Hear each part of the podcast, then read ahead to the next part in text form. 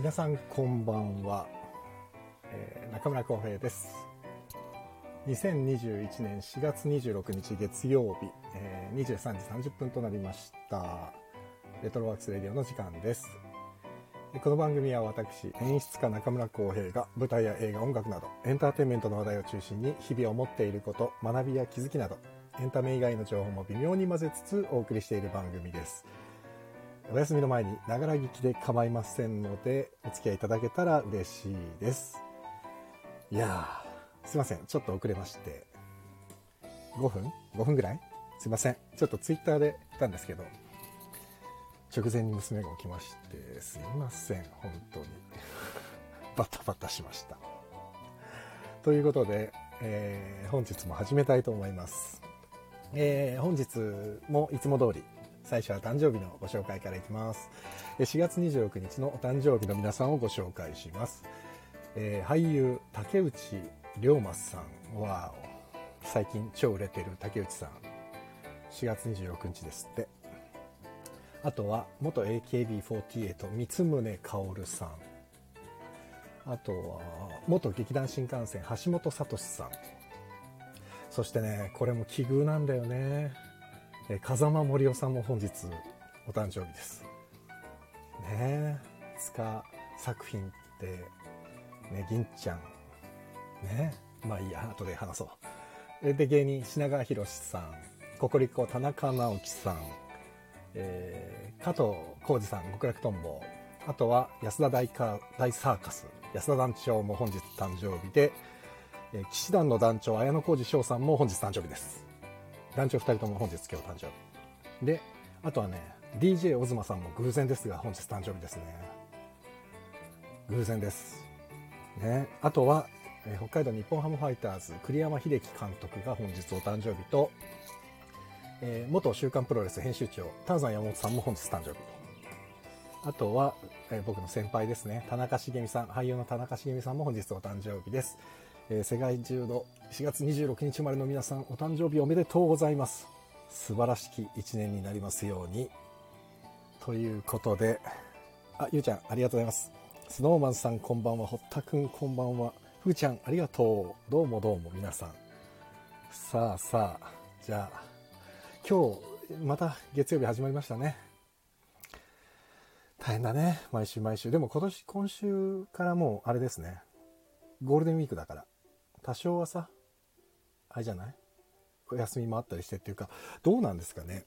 緊急事態宣言が出て皆さんの生活は何か変わりましたか？僕は神奈川なんで緊急事態宣言が出てないんですけどねでも川があって向こう側も東京都ですから極めて東京に近い神奈川なんですけどなんか東京は本当にデパートも閉まってるんですもんね。これ大変なことですよね本当に。どうなっちゃう？あ、リトルジョンさんこんばんは。ありがとうございます。どうなっちゃうんでしょうね。こっから先。もうね、怖いわ、本当に。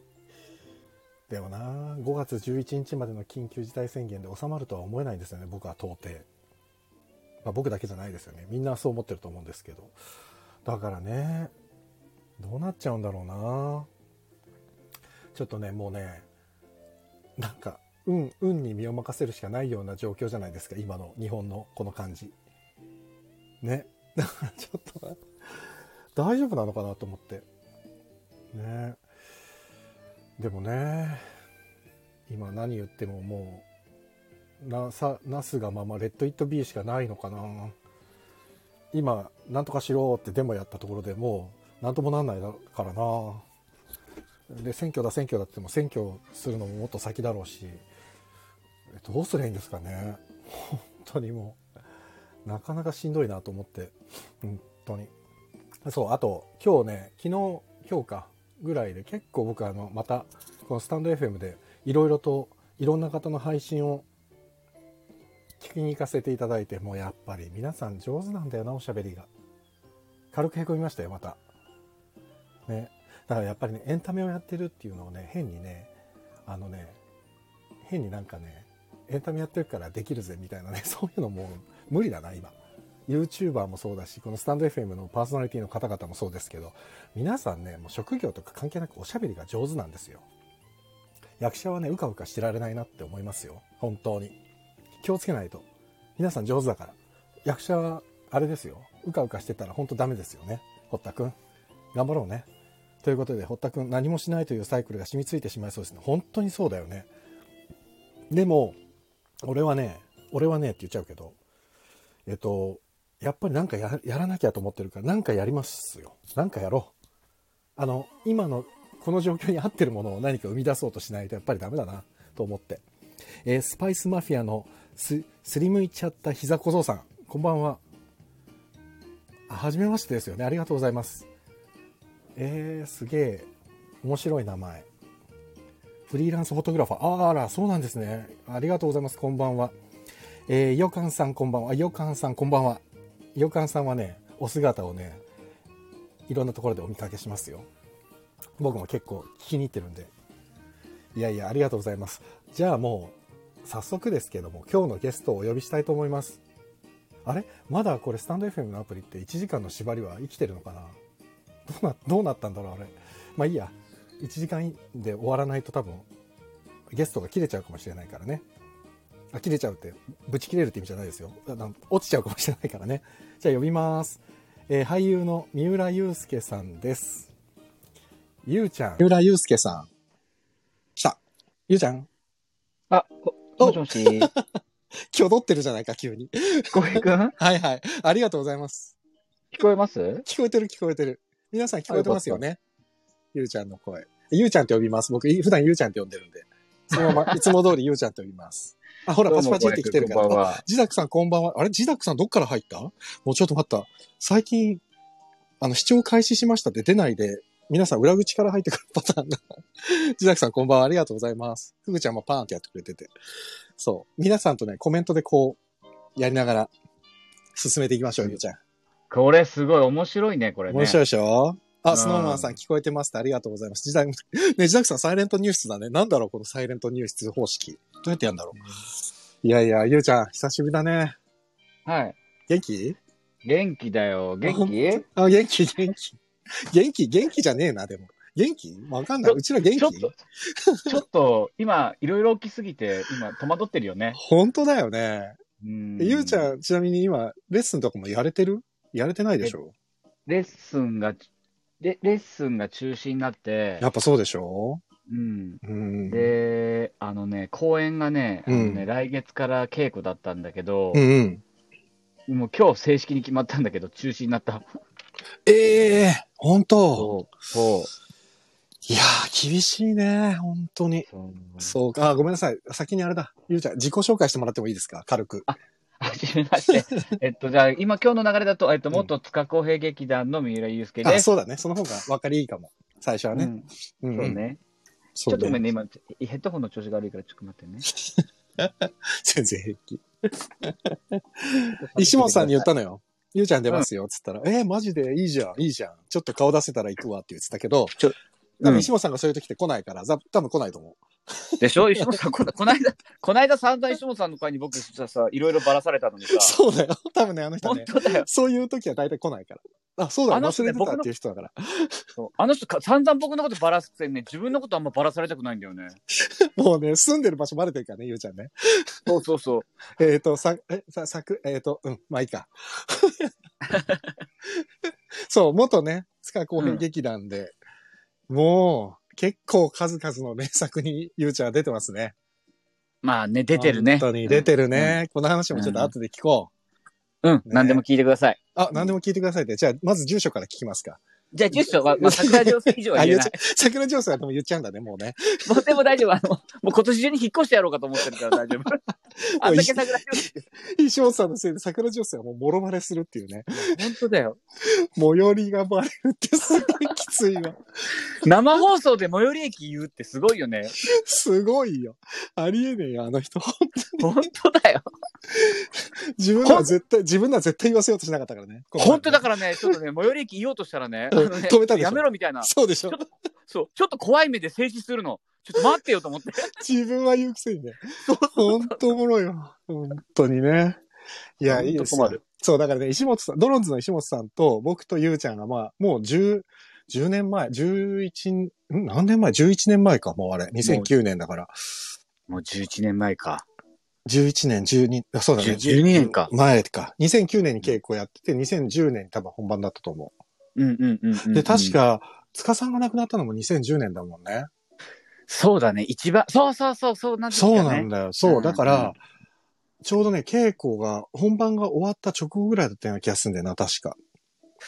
なんか、あでもね、塚さんが亡くなって、うん。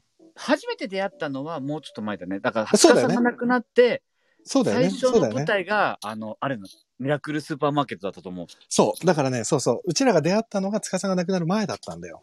そう。だから、そう桃色の時だっけ？そうそうそうそう。う。そうだよなんか、でも、さ、すごいさ、うんなんか、こんだけ長くやってるとさ、よく話すんだけど、うん。運命的な出会いが偶然重なる公演ってたまにあって、ある、あるね。だから、うん桃色なんかは僕にとっては本当その中の本当少ない一つだと思う。そうです。あのね、これ皆さんね、見て、見てらっしゃらない方ばっかりだと思うんで、説明すると、桃色書店へようこそっていう、これ漫画だよね。漫画。漫画で、えっとね、渡辺ポンさんっていう作家さんが書いてる漫画で、これをね、あの、兄、漫画を舞台化するっつうので、僕も出てて、僕は演出女子やりながら出てて、ゆうちゃんも普通に、あの、メインメンバーで出てて、その時に石本さんも出てたし、うん。主演が小川誠ちゃんと、殿岡、とんちゃん、殿岡えりかさん、とんうんアイドリングのね。で、二人がやってて、あとは、もうすごかったね。なかなか面白い。深沢さん、深沢邦之さん出てて、え、あと、セインさん。そう、セインカミさんとかも出てたし、あとはね、ゲストが、日替わりゲストがね、本当にアイドリングばっかり出てたね。えっとアイドリングとモーニング娘。と。モーニング娘。と、AKB と、すごかったよね、当時。すごかった。だでも俺、この公演の時に、本当に、それこそ、サカッチ、坂井瞳、アイドリングの、サカッチと仲良くなって、うんその後に、俺が事務所でほら、ソニーでレッスンするようになって、ちょうどソニーにその時サカッチが所属してたから、うん久しぶりに再会して、もう本当にマブダチだもん。十、十、一回り違うマブダチ。うん。そう。だから、本当に、なんていうのかな。普通に、何？飯食いに行くぞ、みたいな友達。へじゅー12個下で、あ、こんなに仲良くなれるタイプ、人いるんだと思って。あの子、あんまり喋ってこないけど、すごく人柄すごく良さそうだもんね。サカッチうん。サカッチ、そう。でね、ほら、もともとさ、宮崎から出てきたばっかりで、そうそうそう宮崎弁がもうバリバリあってさ、めちゃくちゃうちらが面白がってたじゃない。そうね、そうだけど、ね。根がむちゃくちゃ真面目だから、うんそれでね、、話があって、ああ、面白いなと思って、だから、ほら、演技レッスンもさ、うちらがやったじゃん、最初、サカッチの。あ俺とゆうちゃん。んでやったじゃない？あの、教室だじゃん。やっそう。出たね。あれをね、うんサカッチずっと覚えてて、私最初に教えてもらったの、浩平さんですから、とか、あいつって言ってくれるてたのよ、最初ね。最近は多分もうあいつ忘れてると思うけど。そうそう。だからね、そういう舞台で、その、それこそ、未だに繋がってるもんね、皆さん。小川まこちゃんも今も、ちゃんと、なんかお誕生日とか連絡くれるし。そう。ねまこっちゃんもね、この間たまに偶然大久保駅で会ったりとか。え。ええすごい。そう。そうなんだ。だから、なんかあの舞台ってやっぱ、そういう出会いあるなと思って。いや、すごかったな。作品作りはむちゃくちゃ大変だったじゃない。そう。だから、いい思い出かっつったらね、またいろいろ話は変わってくるけど。もう胃が痛い。い思いしか覚えてないもんね。本当にだっ。て、二人で休診買って分けたもんね。うわ、思い出した。そうだよ。休診初めて飲んだんだよ、この公演のそう、時。人生で初めて僕らが飲んだ時だよね。ゆうちゃんに俺、やばいんだけど、動機がするんだけど、つってゆうちゃんに言ってさ、うん。心臓痛い、心臓痛いって言ったら、ゆうちゃん買ってきてくれたんだよって。そうそうそう。そうだ。そうだ。あ、堀田くんがね、笑って許せるゆうちゃんが寛大だって。あの、石本さんの件だね。住所ばらさ石本さ。んの件はもう、あの、か 僕が考えてからもう慣れただけ、石本さんに。そうね、石本さんにはなれるよね。もうね。そう、石本さんに慣れただけ。本当だよ。俺がだからさ、あの、結婚する前は本当に3人で、もうべったり毎日のように一緒にいたじゃない？そうだね。で、俺結婚してから、結構さ、うん俺がほら、引っ越しちゃったからさ、そうだ前は俺ね。の家に泊まり場みたいになってたじゃない？そうだね、そうだそう、ね。吉祥寺に住んでた時うんね。うんうんうん。そう、その後はね、二人が結構、わーってなってたからもう慣れっこだよね。石本さんがね週。、僕もね、僕もね、そのうん時、一時は週4とかで遊んでたから。そうなんだよね。で、朝までとかばっかりだったじゃん。そうそうそう。で、なんか今日どこ行く？海行って、行っちゃう？みたいな感じでパーって海行ったりさ、わけわかんないことしてたよね、本当にね。そうね、青春だった。青春だったね。遅れてきた青春だったよね。そう、いい年こいたおじさんたちがそう、おじさんたちが。青春だよ。もう10、だから、本当俺30ぐらいの時。だよ。そう、まだ、もう結構、だから20代後半、30前半ぐらいだったね。だよね。そうそう、その頃。うんね、懐かしいね。本当に。懐かしかったな。いい思い出だな。いい思いだな。でも本当にうんあの時の出会いはでかかったな。今本当に十何年経っても皆さん付き合いがあるっていうのがね、そうね。すごいことだなと思うな。うんで、ほら、その当時さ、さっき話したさ、桃色の時にさ、ゲストで出てくださってた方でさ、もう芸能界引退されてる方もいるじゃない？結構。いる。いるいるいるいるいる。AKB の小林かなちゃんとかさ、あの子引退したんだ。引退してると思う。あとー、北に由美香さんとか、うん。うんうんうんうん覚えてる？北にさんって。木屋さんだっけ？北にさんだっけ？木屋さんか。なんか、いっぱい、いたよね。なんか、いたから、うん。あ、木屋さんだ、木屋さん、木屋由美香さんとかさ。名前は覚え、あ、あ、あ、いたいたいたいたいた。ねえ。あと、遠藤舞さん。アイドリングのリーダーの。あ、この間なんかヤフーニュースで見たなんか、もう社会人になってる。今ね、ボイストレーナーなんだって。そうなんだ。そう。でも、この時に出会った響の長友さん？うんうん、うん。みつこ、みつこ。みつこは未だに俺、ほら、俺、な同い年だからさ。うんうんうん。で、その後に、これで出会った後に、俺の舞台に3回ぐらい出てくれてんのよ。そうだね。そうそう、だから、ねそう。なんか面白いもんだな。でもなんか、も、桃色は浩平くんが一番苦労してたけど、一番浩平くんが人脈が繋がってる気がするいや、。人脈繋がった。あれはうん本当に人脈繋がったけど、あれ本当に苦労した会話あった。一番背負ってたし苦労してたと思うけど。あの時一番貧乏だったし、俺。しかも。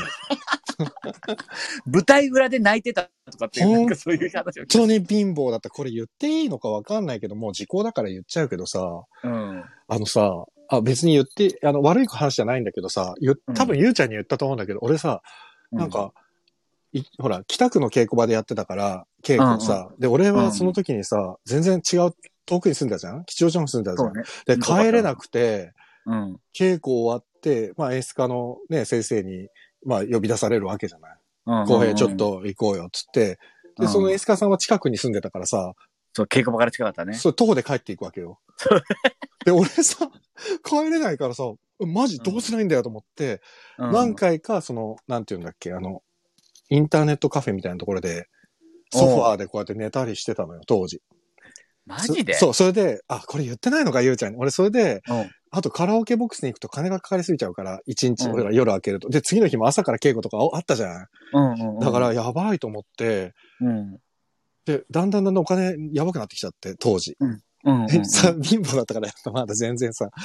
それで、同じ服着て次の日稽古場に行くことが何回かあったのよ。はいはいはい。そした、ら、深沢さんが、テイク2の深沢邦之さんが来て、うん。小井くん帰ってんの？って言われて、あいやあああ、実はちょっと帰れてないことあって、ちょっと、えどこに泊まってんの？って言われて、いや、あの、まあ、そこら辺のカフェとか、とかいつ言った。そしたらね、その日の帰りにね、俺のね、ケツポケットに何かをね、深沢さんがギュッて入れて、うん、え、何？と思ったらね、1万円入ってたの。あの人そういうとこあるよね。そう。すごいねで、。俺は、もらえません、もらえません、もらえませんって言って、お返ししますって言ったんだけど、いいから、いいからって言われて、うん。えーと思って、でも俺その1万円まだ取ってあるんだよね。使えなくて。うん。国からみたいなね。そう、使えなくてね、ずーっと畳んで取ってあって、それを2、ええ3年前に深澤さんにまだあれ取ってあるんだよ、ですよ、って言ったら、うん深澤さんがそれ聞いて感動してな 涙流しそうになっちゃってて。そう。深澤さんもそういう人いるところあるじゃん。本当まあ感動屋さんだからさ。うんうでもそれさ、全く気づいてなかった僕とか石本さんちょっと恥ずかしいよね。いや、でもね、いや、石本さんは、石本さんもなんだかんだ言って、うんあれだったの当時ほら、石本さんもさ、ロケばっかりあってさほとんど稽古来てなかった来て。なかったじゃん。でも稽古来た日に関しては、もうなんかいろいろみんな差し入れとかね。だからあの石本さんの差し入れとかすっげえ俺助かってたもん。金なかったから。ああ。本当にもう辛かった、あれ。あ、スノーマンさんかっこいい。ジダックさんいい話ってもう、深沢さんの株がちょっと 上がったな、とか言って。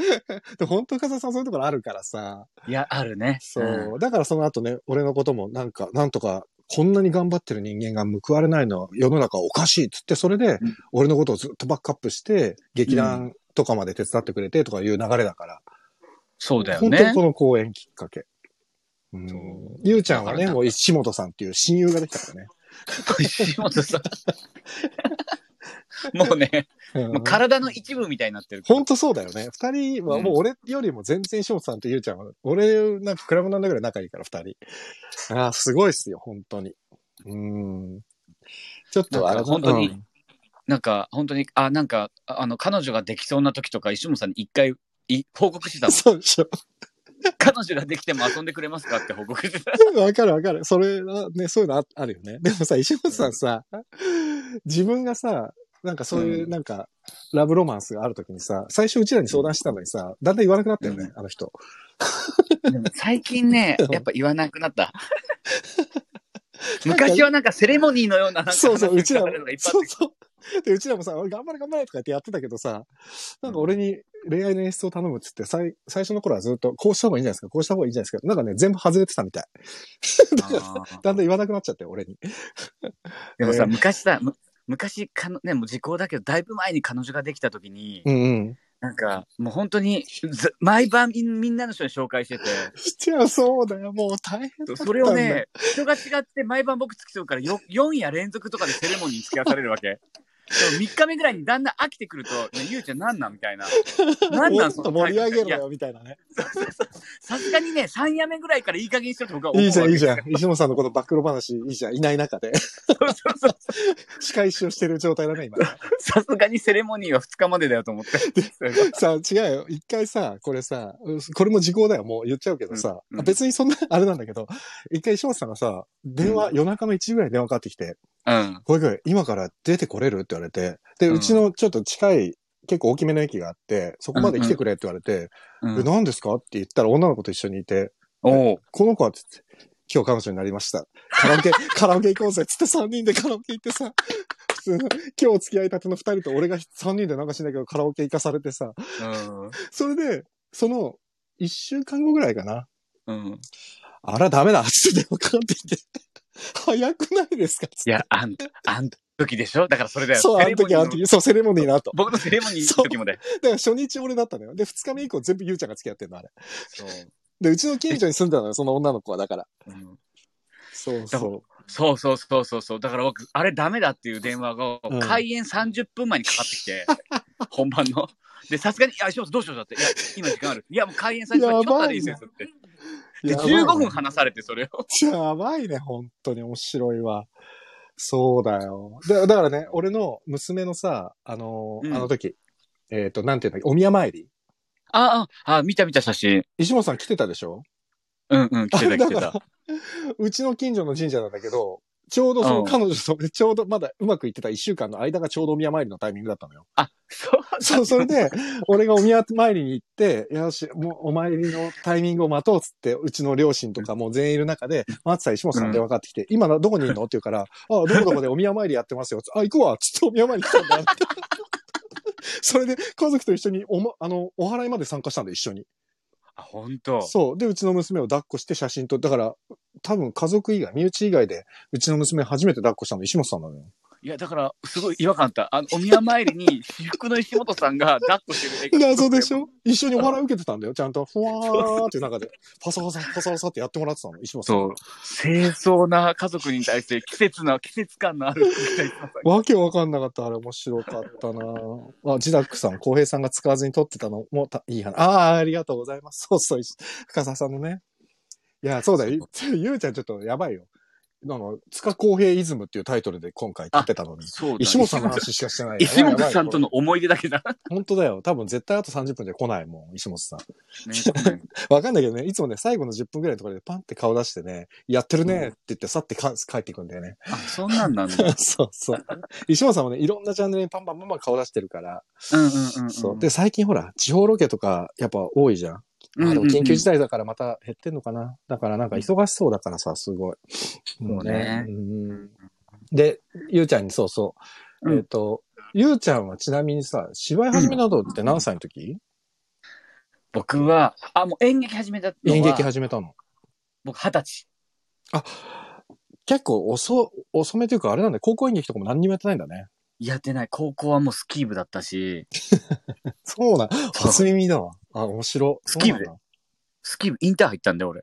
え、嘘？え、だって、ゆうちゃん東北出、東北っていうか北の出身だっけ？名古屋、名古屋。だよね。で、あの、本当はサッカー部に最初入ったのね。うん。高校の。でもバ、ボールがまっすぐ蹴れなくて、あ、そう。え、一週間でやめてスキー部に入ったの。中華、なんでボールまっすぐ蹴れないのにサッカー部入ろうと思ったのか、ちょっとわかんないけど。その時ちょっとサッカー部が一番かっこよかったか確ら。かにそれはわかるけどね。でも、なんで演劇やろうと思ったの？二十歳で。えっと、なんかね、これ不思議なんだけど、映画がすごい好きだった。あの、部活ばっかやってたから、そのスキー部って本当に陸連ばっかだったから、うんうん。で、田舎だったからもう帰りにビデオ屋さんで映画を借りて帰ってみるっていう楽しみがなくて、うん。で、そっからなんか、なんかシャロン・ストーンのラストダンスかな？なんかこう、刑務所で、のシーンのために刑務所で何ヶ月か役作りで過ごしたとか、うん。なんか、なん、誰々はなんかね、あ奥歯を抜いたとかって 役作りがすごいかっこいいなと思って、なるほど。うん。で、役作りっていいな、役者の仕事ってすごいなって。ああ、そういう憧れ方なんだ、最初スタート。面白い入ったね、ゆうちそう。ゃん。え、で、そそれで、そう、なになにごめん。それで、うん。で、当時付き合ってた彼女に、うん。あなたはひ自分らしさがないのよって言われて、きつい。うん。で、自分らしさって何かなと思った時に好きなことをちゃんとやることかなと思って、ああ、そうなんだ。で、演劇やってみようって思って。それで演劇に行ったのが面白いね。あ、だからそれそか。そのかっこよさをやってみたいと思ったってことか。そう。ただ、そんな役作りなとこまで行くこともないんだけどね、やっぱり。っていうかさ、それでなんで塚さんとこ行ったの？で、あの、う名古屋で演劇をやってたわけ。うんうんで、その時に出会った人たちでが、うん。うん。あの、なんかね、もう劇団41年式っていう劇団があって。名古屋にね。ああで、そこは、もう塚さんの演出を受けたかったけど、受けられなかった人。なるほど。だけ。だから、オーディションに受からなかったとか、はいはいはい。東京行こうと思ったけどた人たちね。そう、何か家庭の事情とかで東京出れなかった人たちが組んでた。はいはいうんで、その塚芝居をやってる人たちが、まあ、かっこよくて。うん。なるほど。そういうことなんだね。で、当時二十歳の僕は、じゃあ、俺、塚公平生会ってきますわ、みたいな感じで、うーわ、マで、ジ東京出てきたって感じ。うん。それで本当に入っちゃったんだね。本当に入っちゃった。だってオーディションあったでしょ？入るのだって。あったあったあった。だから、当時で、だいたい、なんだあーまあでもな。塚さん好きそうなタイプだもんね、ゆうちゃんね。そうだな、わかんないんだけど、でも、うんそうだね、400人ぐらい受けてたかな、オーディションが。何人受かったの？それで。10人。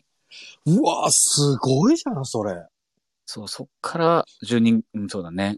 いやー。だからさ、昔のさ、その、あの、南野慎一郎とかいるじゃん。あなんちゃん。なんちゃん、なんちゃん。うなんちゃんと。とかがさ、よくさ、昔の塚劇団のさ、映像見るっつって俺に結構貸してくれてて。はいはいはいはい。で、見るとさ、ゆうちゃん意外と目立つ役で入ってるから、毎回毎回。うんうんうんうん。だから、こんな、あやるなーと思って。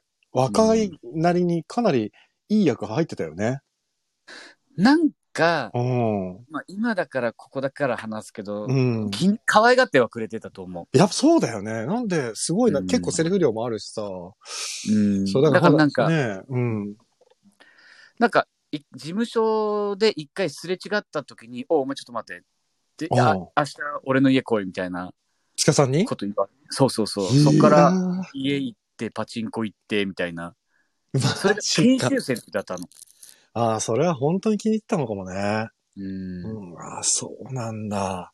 えちょっとさ、その流れでさ、一個さ、質問が来ててさ、うんうんうん。えっ、と、これ、三浦さんへ質問です。うん。ズバリ、塚公平さんってどんな方でしたか？塚さんの演劇を一言で表すと、熱海の女よりっていうね、この熱海の女よりってもう絶対好きじゃんね、塚さんのこと。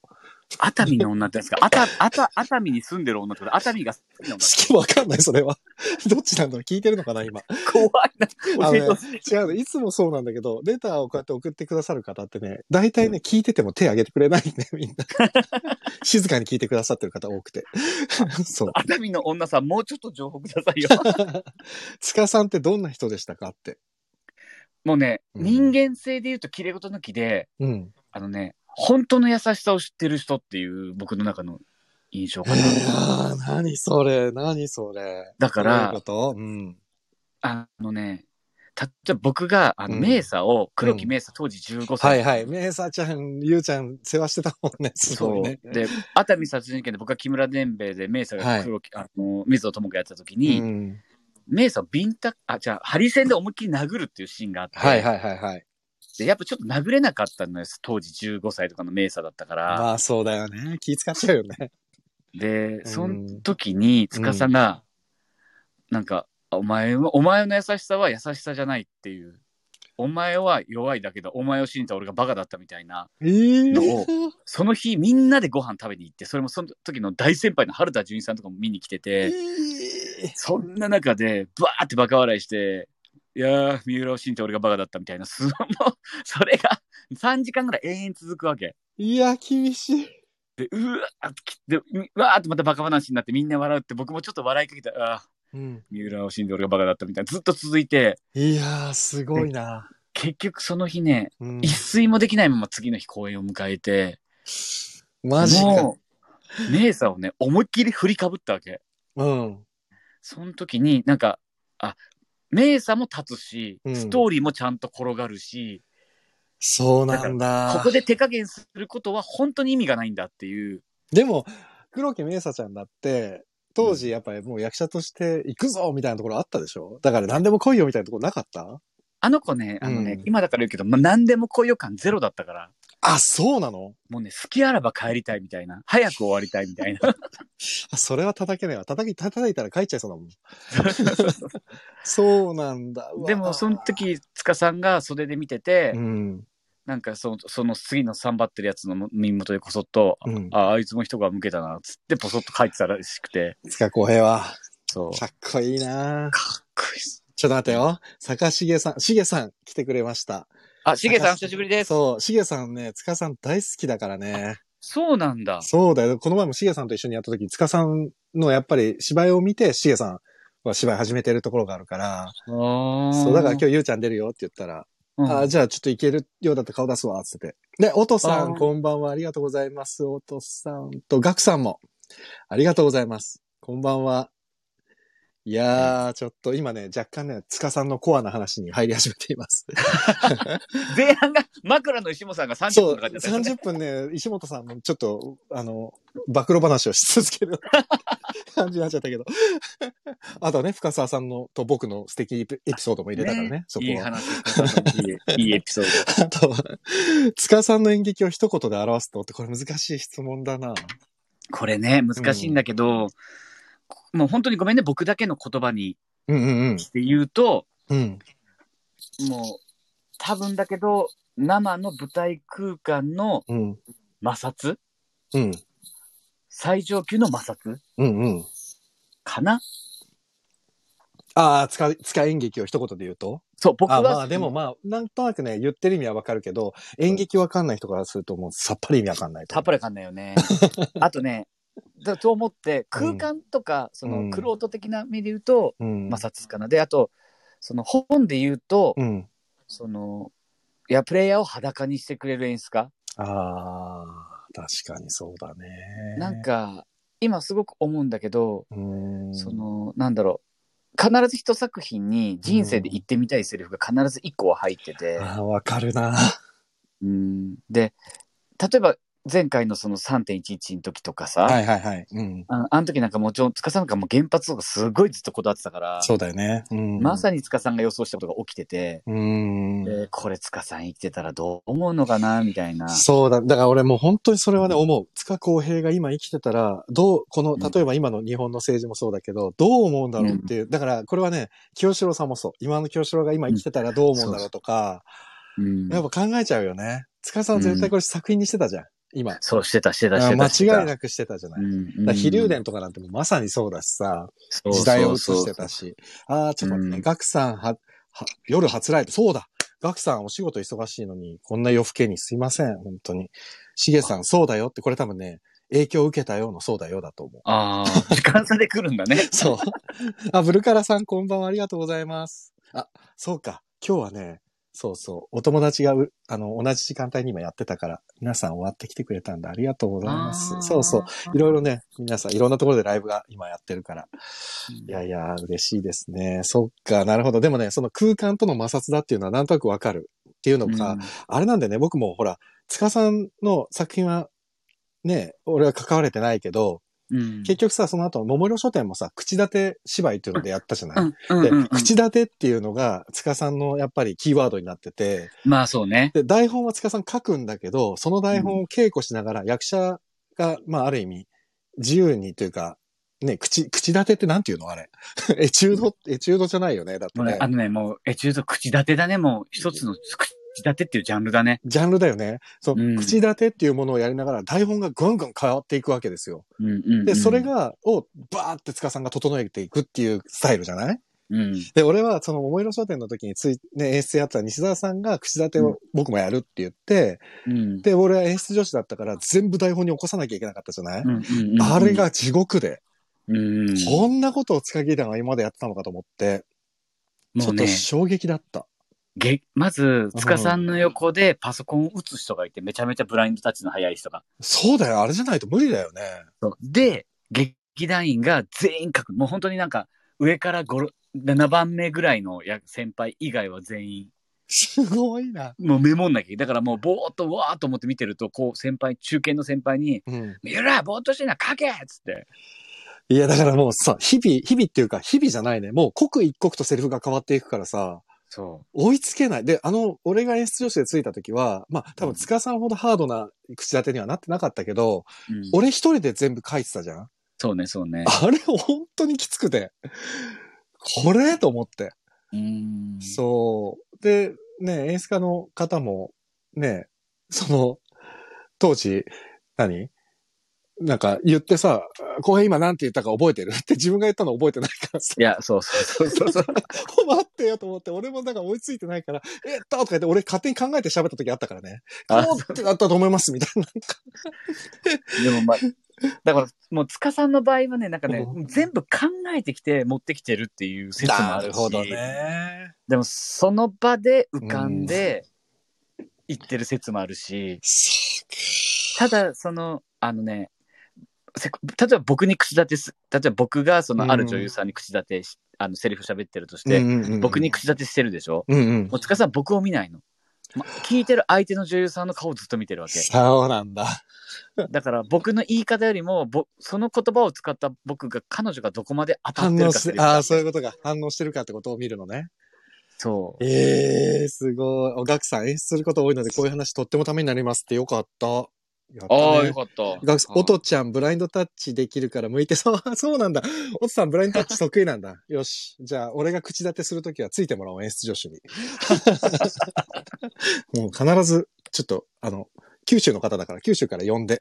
でもあれだよね。つか劇団って大分にもあったもんね。大分にもあるし、もともとつかさんが福岡の人だから。そうだよね。だから、うん大分塚公平劇団と北塚公平劇団ってできてたもんね。当時ね。あとね、北海道つかこうへい劇団も。あ、そうだ。北海道にもあったわ。あったそうだ、そうだ。今は全部もう、もうなくなったの？で、アクトステージに集約されてるってこと、そう、アクトだけ。なるほどねうん。北区がね、アクトステージって名前変えてね、そうやそうそう。ってんだよね。そうそうか、そうか。お、NK2 さんこんばんは、ありがとうございます。で、そう、なんかね、うんそのさっきのその演劇知らない方とかでもっていう話でね、はいはい。塚さんの言葉でその今3.1とか話あったんだけど、うん。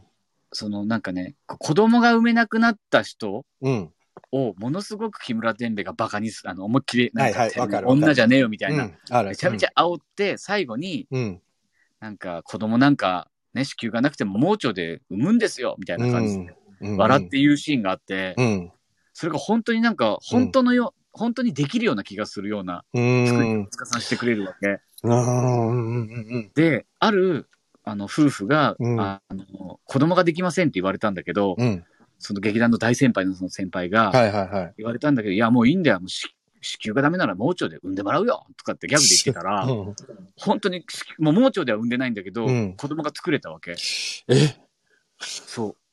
だから、そう、塚さんってそういう前向きにさせる力をやっぱ持ってたんだなっていうだからね、そういうさ、結構さ、もう今のさ、言葉自体もさ、そのさ、今のさ、時代で言う、2021年でいくとさ、塚さんのセリフって意外とコンプライアンスにガンガン引っかかるようなセリフ引っかかる山ほどあるじゃん引っかかる引っかかる。うん。そう。で、たださ、それをさ、塚さんってさ、あえて芝居の中に出したじゃない？そうそうそう。そこでさ、ちょっと波風立ててさ、問題定義しちゃうみたいなところがあったじゃない、うん。わざとそれ言っちゃう。だから、飛竜、さっきも出し出したけど、飛竜伝って学生運動の話でさ、うんあれだってさ、結構問題ゼリフが山ほどあって、うん、めちゃくちゃある。それを大きな声でブワーってマイク通して喋っちゃって、でもう、んそれを聞いた人たちがさ、そのまあ、その時代に、そのセリフの言ってる内容はまずいけど、そのエナジーだけは、確かにかつての日本人にはあったよなって感じるみたいなとかさ、そうそうそう。なんかエネルギーを生み出す人なんだよね、塚さんってきっとね。うんうん俺、だからな、生前お会いしてないんですよ。僕ね、蜷川さんとかはね、何回かお会いできたんだよ。生きてる間に。ただ、塚さんは会えてないから、ゆうちゃんが羨ましいですよ。本当に。うんねえ、すごいことですよ。ねえ、やっぱ巨匠じゃない。塚さんとか、蜷川幸雄。あとはまあ、ちょっとさ、あれだと、鴻上さんとか野田秀樹さんとかさ、やっぱりもう、名手と言われる演出家たちがやっぱりたくさんいて、俺その中でね、あれなの、塚さんだけなの。生であ、そ会ったことないの。そう。あ、別に他の方も会ったわけじゃなくて、見かけたとかだよ。でも生で実際目の前でね、あ見たことがあるかないかって、やっぱもうすごい意味。だからそういう意味では、塚さんと同じ空間、時間を共有してるゆうちゃんはやっぱさ、すごいと思うよ。そこは本当に。いやー、でも、うんそう、さ、ね、さっき冒頭言ったけど、僕、誕生日、塚さんと一緒なのよ。そうだよ。俺それ言ったの。一昨日うんの放放送の時に。うん。もうびっくりしちゃって。残ってるけど、アーカイブに。あ、本当？うんえう俺全然知らなかったです。塚さんとゆうちゃんお誕生日おめでとうございます。一緒ですよ。つって言ったの。放送で。あ、そうなんだ、そうなんだ。そう、土曜日の時。うんそう、だからびっくりして、そここれは本当偶然だもんね。偶然。あーすごいね。さ、あ、しげさん、かつて北区のオーディション落ちた涙って、しげさん受けてたんだ。知らなかった。いませんそうだったんだ。三浦さん400人の中から選ばれたらしいですよ。しげさ確か400人ぐらいいたような気がしたんです。ね。ねガクさん、セリフからエナジーを感じ、感じれるって素敵ですね。いや、もうでも、ガクさん、あれかな、塚公平劇団のお芝居って見たことないかな。見てみてほしいなって言っても、なんかあんまり作品残ってないよね、映像資料で。あんまり。映像、だ結局、引っかかるのが多いから、DVD できないんだよねうん。だってね、僕ね、本当僕がね、木村伝兵衛、ね、主役もらって、うんうん。よし、三浦全国行くぞってなって、よしと思ったんだけど、うん。熱海殺人事件のサブタイトルが、うん。キム・ジョンイルを暗殺せよってタイトル。だからそうだったのよ。覚えてるよ、それ。すげえこと言うなって思うもん。やっぱり。だからいつもそうだけどテレビ局が。誰も食いついてくれなくて、静かに全国回ったっていうね。あー結構ハードなんだよね、やっぱりね。ストリッパー、ストリッパー物語。そストリッパ物語。うん。もう、ストリッパー物語ってタイトルだけでさ、うんもうさ、敬遠する人いるじゃん、絶対。そうそうそう。そう、だからそこをね、でもそんなの、塚さん全く気にしないんだよね。だからもう麻痺してる。だから熱海殺人事件も売春捜査官っていうのがそう、買あるんだけど収捜査官。そうそうそもううそう。僕らの中でもうバイブルだから、もうみんな言うの。え、売春今年何回目とかって言われて。で、ほら、あの、熱海のさ、買収、熱海もさ、やるごとにさ、うん進化していくからさ、そのタイトルがなんか微妙に変わっていくじゃない、わかるわかる。そう、だから、それもすごいことだよね、あれね、塚さんのセリフね。ああ、やっぱりね、ガクさんさすがにないですね、って。タイトルやばいでしょ？タイトルやばいですよ。本当にね。お、鈴木祐介さん、お邪魔します。前半はアーカイブ、アーカイブで、ぜひ、前半は、あの、石本さんのことしか喋ってないけど、ほとんど。ほら、石本さん来ないじゃん？来るとしたらそろそろだけど。さゆうちゃん来る、来るからねって何回も言ってよ、俺。ん。え石ー、ま本さんに。だ、ダメですよね。自分がゲストの時に僕のね、秘密暴露しといてさ。ね本当にね。うんいや、でもさっきさ、あ、スノーマンさんがね、熱海は昔ワウワウで流れましたよね。あった。あ、流れたんですか？あったと思う。うん。なんなんかやってたよ。飛龍伝と幕末純情伝はね、僕分かってたんですけど。幕末まだやってた、やってた。はい。そう、幕末純情伝はね、俺映画館で見てて、あの映画バージョン、マキセさんだったから。はいはい、はい。マキセさん大好きだったから、俺。わかる。そう。だからそう考えるとやっぱさ、今まで、その、塚さんがさ、育ててきたというかさ、そうう、ん昨日さ、くしくもあの、安倍博さんのドラゴン桜が始まったじゃない？あるある。で、安倍博さんがその前の番組かなんかで、うん自分が一番影響を受けたお芝居ってな、あお芝居というか、演技って何でした？って言った時に、やっぱり塚さんの名前出したのよ。あのね、安倍さんすごくて、うん。毎年事務所にね、安倍さん事務所にね、手紙書いて出してた、なんか。そうなんだ。だから本当に安倍さんはもう塚さんに本当感謝してるみたいで、いや、本当に。もう大スターになった。でも僕らが劇団に入った時からもう大スターになってたけど、毎年律儀になんかお世話になってますみたいな手紙出してくる。やっぱそう、だからね、そうそう、すすぐ言ってた、それは。だから、塚さんのところに出た時に、って言ってた。自分で。うん。でもそれ以外だってさ、例えば、まあ、春田純一さんとかはね、あれだけど、う山崎の城さんもそうだし、あとはうんうん若いところで行くと、えー広末さんとかね、広末涼子さん、内田有紀さん、うんで、黒木芽沙ちゃんさっき言ってたね。うんうんうん。あと石原さとみさんうんうんうん。とかも、そこら辺の若手女優は、みんな塚さんを通ってるじゃん。撮ってる。これってすごいことだよね、と思ってさ。でもね、やっぱ女優、ヒロインに選ばれた人は伸びると思う。うんそうだね。黒谷さんとかもそうだよね。黒谷友香さんとか。黒谷さんもバカ成長したからね。すごいよね。すだからそ失礼だけど、すごい棒読みだったけど、う。うん。ば的に伸びていったから、あそうだよね。かさんがね、なんだかすごくやっぱり特に愛情をものすごい注ぐわけ。うん。なるほどね。うんそうか。いやー、すごいな。あーお会いしたかったな。と、ちょっとね、思い出すと。やっぱあのギュー熱いのが。うん。俺でも一番最初に、まあ、ゆうちゃんに言ったかもしれないけど、俺一番最初にやっぱり塚さんので影響を受けたのって、飛龍伝九州なんだよ。富田康子さんの。あ、もう伝説だよね。そそう。で、俺それ見に行ってたのね。で、その話を、マジだ。そうだよ。俺うん中学生の時行ってんのよ。えー小学生の時かな。ええそう、行ってるの。すごいでしょ親戚のお姉ちゃんがチケット取ってくれて行ってんのよ。おうおうおうで、親戚のお姉ちゃんと行って、すげえ気まずかったのよ。下ネタが多かったから。ああ、まあね、まあね。そう、だから、厨房の俺には結構、あの、面白い、最高に面白かったんだけど、意外と終わった後は気まずかったっていうのはあるんだけど、ただ、しげさんと話してたら、しげさんもそうだったの。あ、そそう、ちょっとしげさん、一回、ちょっとだけ呼んじゃうあと10分ぐらいでこれ今日終わるんですけど、ちょっとしげさん入れるかなちょっと音下げよう。3人だと。う。でも、90年のね、うん飛龍伝はもう、一番いいっていう噂だね。いや、すっ僕、それだけ見てごないんだけどく面白かった。すっごく面白かったよ、本当に。あ、うん坂重さん？あ、しげさよあ、お久しぶり。ん。あ、しげさん、久しぶりです。すごい、おじさんが3人で今やってるんだよ。これ、おじさんが3人で。ちょっと自分ブラン、全然タッチが遅いから文字全然早く打てなくて。ごめんね。ロンゲストスプリングの平久厚美さんがみさんが大大好きだっった。あ、そうなんだ。可愛かったですね、あつみさん。平鳥さんは最高だったっすよ。うんいや、もう、し、しげさんも喋らせると、本当にマニアックな演劇の話になっていっちゃうからね、どんどんねすい。ません、もうちょっと。いや、でも本当に久しぶり。この3人で一緒にやったお芝居も実はあって、そうそうそうえーミラクルスーパーマーケットっていうね、懐かしいあの、震災があって、3.11があって、6月に公演の予定があって、うんあったじゃないで、そのあ、そっか。そう、6月で、で、どうしようかって迷ってやったんだよ、あれ確か。そうか。そう。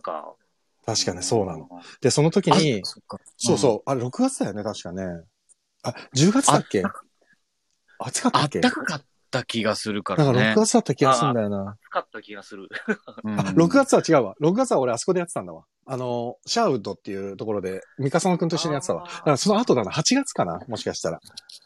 でもね、なんかね、びみんなね、T シャツだった気がするあ、じゃ。あ、うんじゃあ、じゃあ8月だ。で、あの時まだ余震もあってさ、どうするかみたいになってて、で、舞台装置もさ、ほら、えっ、と、東北の方でさ、木材がやっぱり足りないって言って仮設住宅建てたりとか、うんあの、その、ほら、舞台の装置で使うようなもの、コンパネとかが、足りないから、舞台装置を簡易化してくれっていう話になってたの、演劇界が。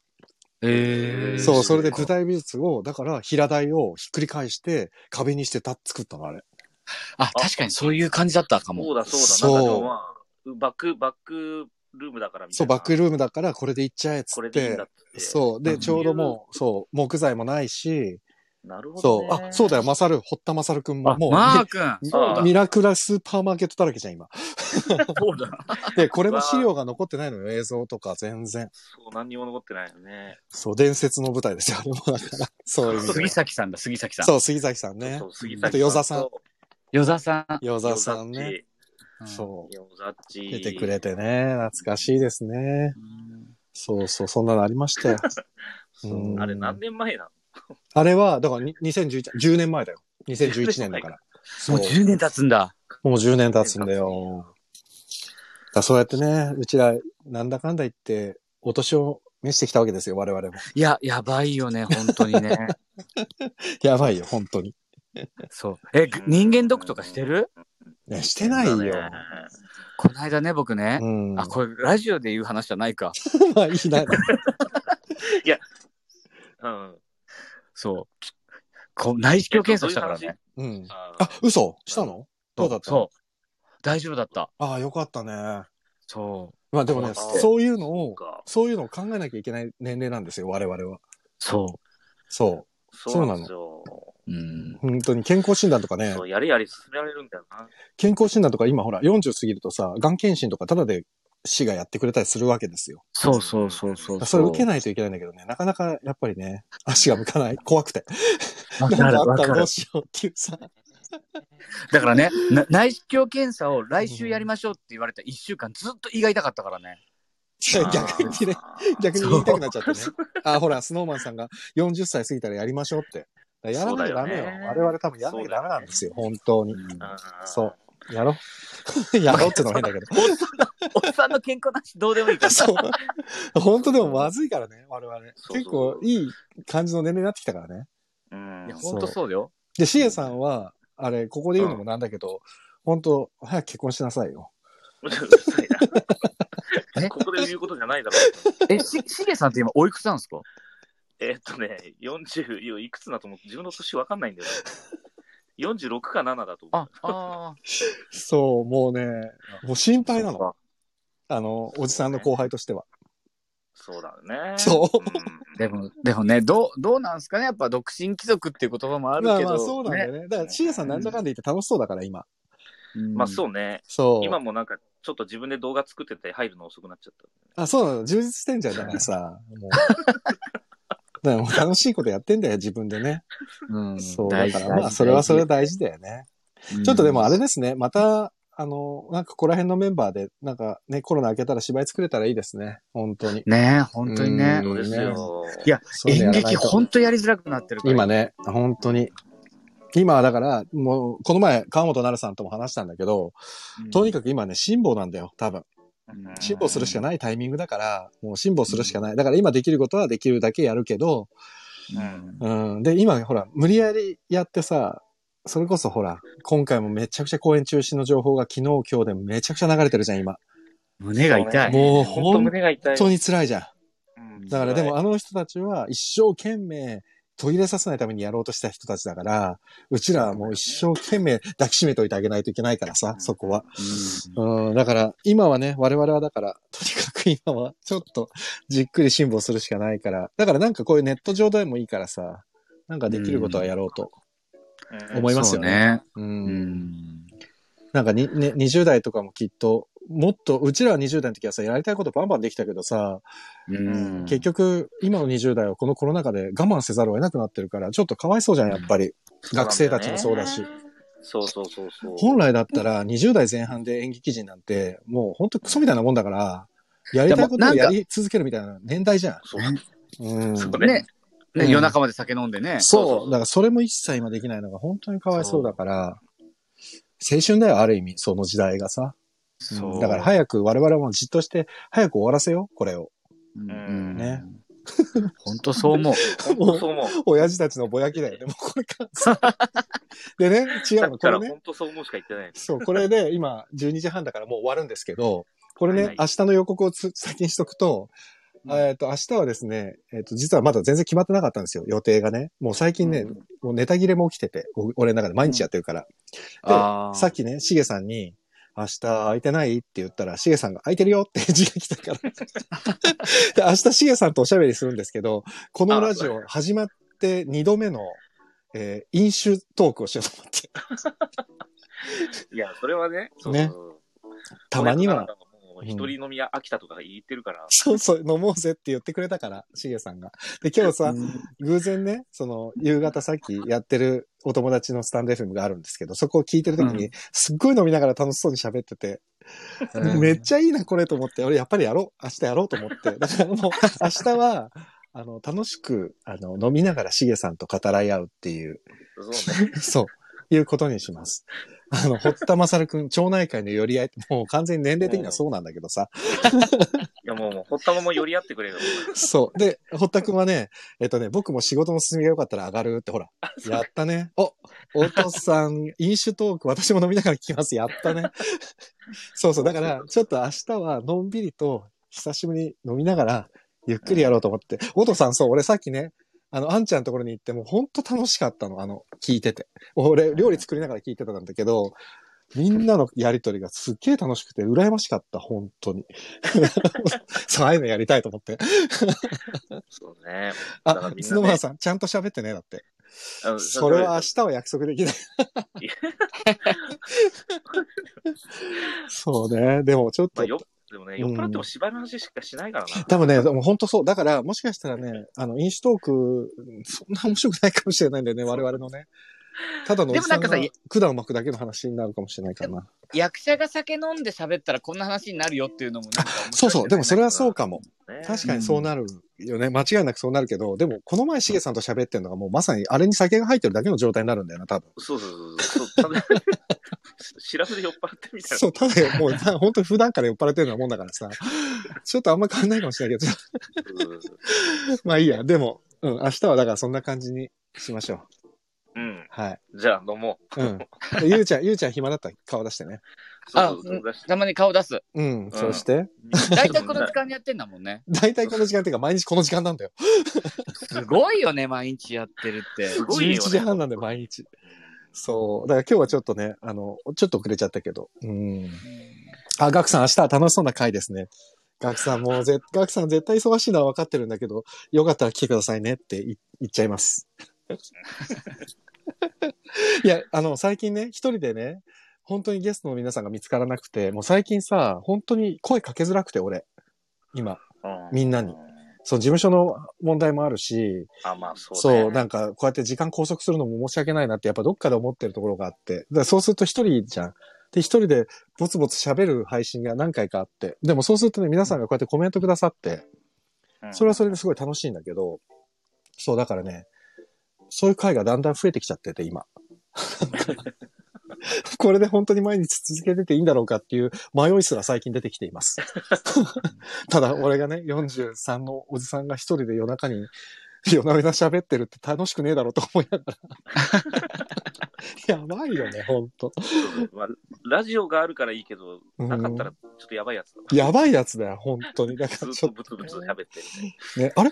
そういえば、あ、まだ57分で、あぶね。1時間過ぎたらどうなっちゃうかわかんないから終わりますわ、もう。うんなんか60分でバチンって切れちゃうんだよ、なんか。